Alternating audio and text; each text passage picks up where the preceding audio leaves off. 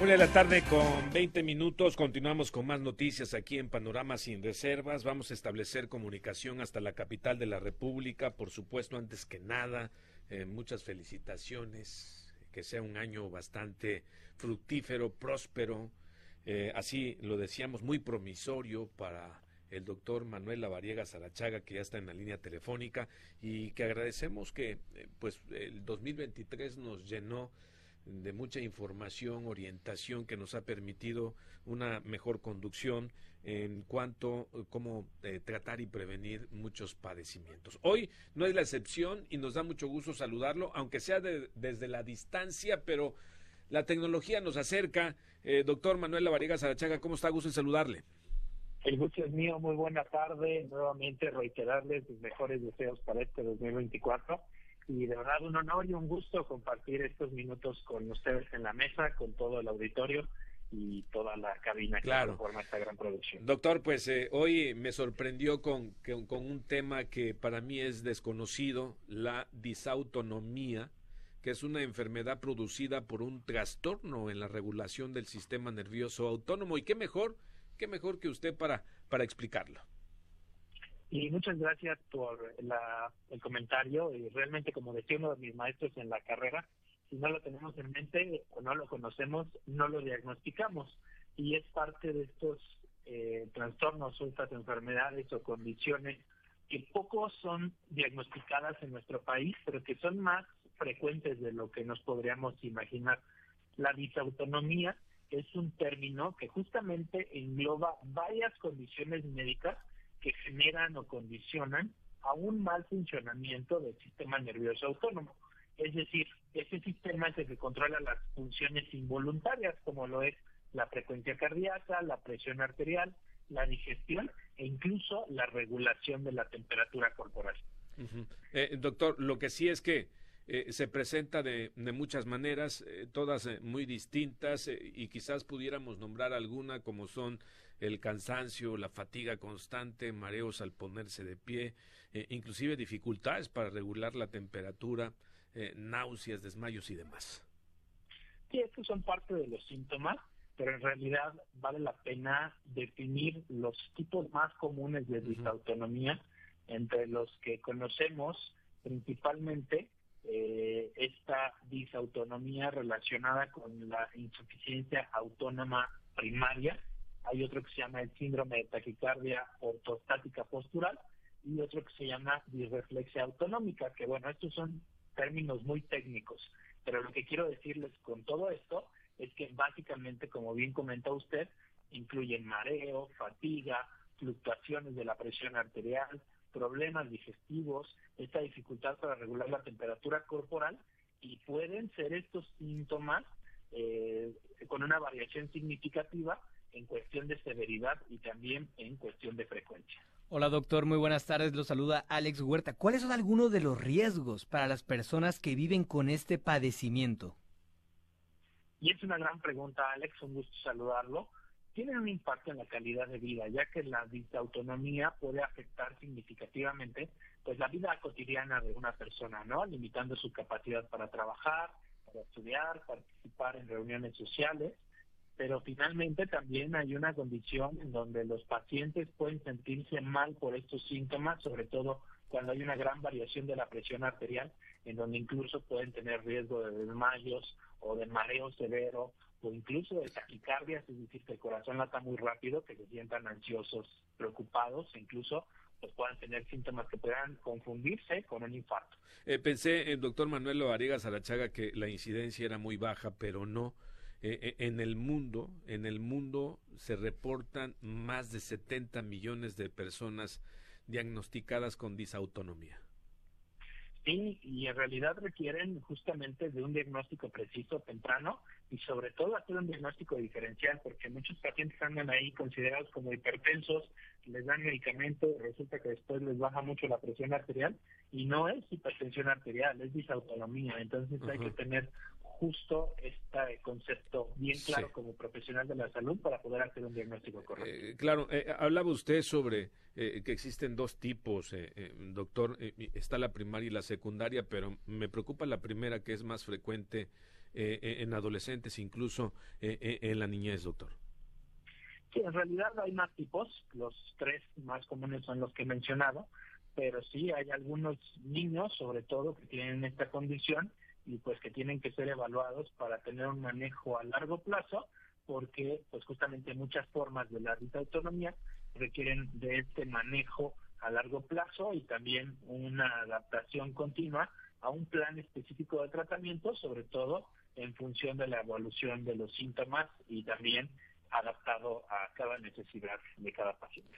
Doctor, una vez que ya tenemos el diagnóstico de que en efecto es disautonomía lo que tenemos, ¿ese trastorno es reversible? Depende mucho de la causa. Regularmente las causas primarias, como están relacionadas a una parte de una condición hereditaria o incluso degenerativa, en las causas secundarias puede ser resultado de una enfermedad o alguna lesión Incluso la diabetes puede ser condicionante de la disautonomía o aquellas personas que tuvieron algún trauma espinal. Siempre que se diagnostique la causa o se busque la causa subyacente, puede existir una posibilidad de tratamiento. Pero en realidad no existe una cura única para la disautonomía. Pero el tratamiento justamente está enfocado en aliviar los síntomas y se pueden incluir algunos medicamentos, cambios en el estilo de vida la terapia física y la rehabilitación también aquí tienen un impacto importante y también dietas específicas de acuerdo a las condiciones de cada eh, eh qué bueno que lo mencionan, ¿no? Si bien eh, eh, puede ser un tratamiento básico que no incluya medicamentos, sí hay como ciertas recomendaciones muy importantes y, y una de ellas es evitar el ayuno. Sí, sin duda, es parte del tratamiento. Tan importantes son los medicamentos como los cambios en el estilo de vida Así que vale la pena tener en cuenta esta información pues para poder hacer estos diagnósticos tempranos, también que nuestros colegas profesionales de la salud tengan en mente este concepto para poder, una vez que encontramos síntomas como los que ya hemos mencionado, pues pensar que la disautonomía puede ser una condición. Claro, eh, fíjese usted que eh, conozco a, varias personas diabéticas y, a veces eh, por alguna razón hacen el ayuno y, de ahí viene eh, como un, eh, comienzan a temblar y a veces inclusive hasta se da eh, un, un, desmayo severo, doctor. Sí, justo esta es una de las condiciones donde eventualmente el diagnóstico puede acercarse un poco más cuando los pacientes pueden tener riesgo incluso de desmayos y empiezan a estudiarlos, todo se encuentra bien y de repente encuentran algunas alteraciones relacionadas con los signos vitales, con la regulación de la temperatura corporal Así que bueno, ahí es donde se puede hacer un diagnóstico un poco más preciso y poder pensar en este concepto. Doctor, una vez que ya visitamos a un especialista para tratar este trastorno, ¿cómo podría ser la calidad de vida de una persona que ya fue diagnosticada con disautonomía? Esta es también una gran pregunta porque en realidad la calidad de vida va enfocada justamente a las condiciones de cada persona. Hay pacientes que tienen síntomas muy leves, pero hay pacientes que sí tienen un impacto muy, muy importante. Si bien de alguna manera puede limitarse su actividad diaria e incluso puede tener un impacto social y emocional, es importante poder identificar qué condición tiene cada persona para poder justamente personalizar el tratamiento.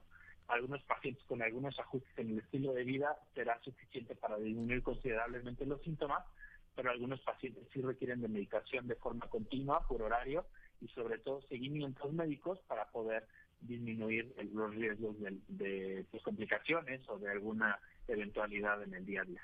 Eh, doctor, me surge la duda, ¿cuál es el motivo por el cual muchas veces pues no se diagnostica de manera correcta? ¿Es que tal vez los síntomas, entre comillas, podríamos decir que son comunes? ¿Es justamente el desconocimiento tal vez por parte del médico? ¿Es tal vez por parte de que no estamos dando la suficiente información a nuestro médico para que lo llegue a diagnosticar o a qué se debe? Yo creo que los tres puntos que usted menciona pueden ser componentes importantes. Uno es los síntomas son muy generales y puede confundirse con alguna otra condición. Dos es esa falta de conocimiento de este concepto y de esta condición en los profesionales de la salud. Y tres, que muchas veces los pacientes no le dan el impacto o el peso suficiente a estos síntomas y dicen, bueno, se trata simplemente de un mareo y listo, ¿no? Y el mareo es persistente y esta falta de comunicación y descripción de la información con el profesional de la salud, en este caso con el médico en la consulta, pues no da los suficientes elementos para poder eh, pues integrar estos síntomas y llegar al diagnóstico de disautonomía. ¿Quién es el especialista que trata la disautonomía, doctor? En realidad aquí pueden involucrarse varios profesionales de la salud. Los pacientes con disautonomía requieren de un manejo multidisciplinario. Se puede incluir aquí desde el médico general, el médico familiar, e incluso puede involucrarse médicos cardiólogos, médicos neurólogos, médicos incluso especialistas en trastornos del movimiento, que bueno, lo existe así, los, los conocemos como eh, médicos especialistas en, en, movimiento, como terapeutas físicos, eh, en, terapia, en terapia de la rehabilitación, e incluso hay médicos, por ejemplo, especialistas que tratan trastornos como Parkinson, que tratan trastornos como Alzheimer, en donde también pues son especialidades de la neurología, ellos también podrían incluirse aquí. Órale, pues sí, nos lo ha dejado muy claro, pues yo ya viendo los síntomas, yo creo que tengo el cansancio, este, eh, la fatiga y este y en algunos casos eh, eh, náuseas, doctor.